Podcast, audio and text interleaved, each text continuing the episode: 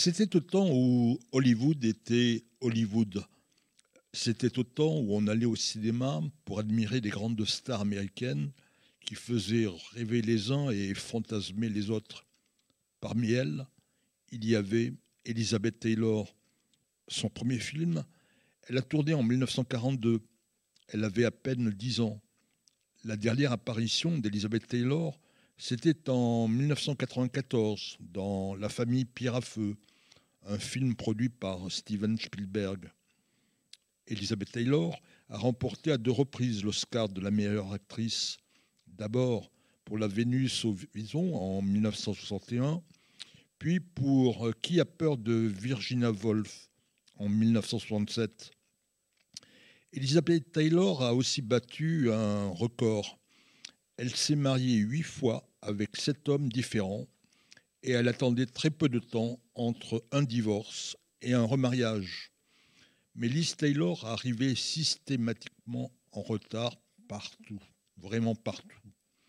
Elizabeth Taylor est née dans une famille américaine.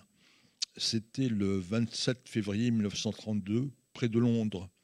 Son parrain, c'est le colonel Victor Cazalet. Ce proche de Winston Churchill est un adepte de la science chrétienne et il est favorable à la fondation d'un État juif. Il collecte euh, de l'argent pour les pionniers juifs. Il rencontre Ben Gurion à Jérusalem une semaine avant un accident mortel en avion. Mais euh, depuis longtemps, Cazalet a impliqué la mère d'Élisabeth dans le mouvement sioniste.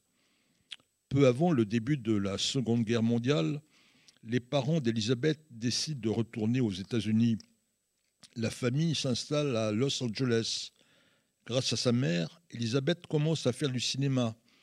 Elle obtient un premier succès en 1943. C'est pour le film Fidèle Lassie. Dès lors, elle ne cesse d'enchaîner les tournages. Et les années passant, elle va jouer des rôles d'enfants, puis d'adolescente, puis de femme fatale, qui par sa beauté fait craquer les spectateurs. Liz Taylor se marie pour la première fois en 1950. Elle a 18 ans. C'est avec Nicky Hilton. C'est l'héritier de la chaîne des hôtels Hilton. Mais le divorce est prononcé au bout de 13 mois. En 1957, Elizabeth Taylor épouse son troisième mari. Il s'appelle Mike Todd. Ils veulent être mariés par un rabbin mais il n'en trouve pas un seul qui accepte de célébrer les noces d'une non-juive. Mike Todd est le fils de juifs polonais, le rabbin Chaim et sa femme Sofia Goldbogen. Mike Todd est un producteur de cinéma, notamment de l'immense succès Le Tour du monde en 80 jours, pour lequel il va remporter un Oscar. Mais sept mois plus tard, après le mariage, Mike Todd se tue dans un accident d'avion. Il allait rejoindre Elizabeth Taylor. Elle est effondrée. Elle va chercher le soutien dont elle a besoin à la synagogue Israël de Los Angeles.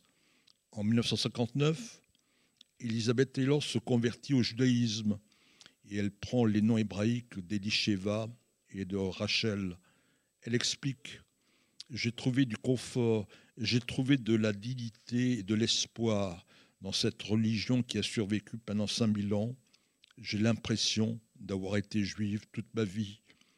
Pendant cette période, elle se rapproche du chanteur Eddie Fischer, qui est d'origine juive russe et qui a été le meilleur ami de Mike Todd.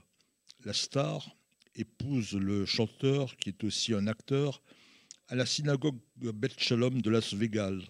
C'est le 12 mai 1959. Mais pendant le tournage de Cléopâtre, Elizabeth Taylor rencontre Richard Burton.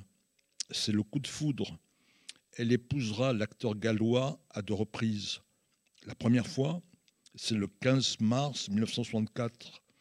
Après avoir divorcé neuf jours auparavant d'Eddie Fisher, elle part en Israël pour se marier. Mais tous les rabbins refusent. Burton n'est pas juif. Liz Taylor devient une militante engagée elle se rend à plusieurs reprises en Israël. Elle y rencontre, entre autres, le Premier ministre Menachem Begin. Comme sa mère, Elle collecte et donne de l'argent pour des institutions juives et israéliennes. Conséquence, ces films sont interdits dans les pays arabes. Mais un jour, les responsables de la censure égyptienne se font projeter Cléopâtre. C'est une bonne publicité pour notre pays, estime-t-il. Et la Ligue arabe décide de depuis boycotter les films d'Elizabeth Taylor. Le 4 juillet 1976, un avion qui effectuait la liaison entre Tel Aviv et Paris est détourné sur Entebbe, en Ouganda. Elizabeth Taylor s'offre comme monnaie d'échange.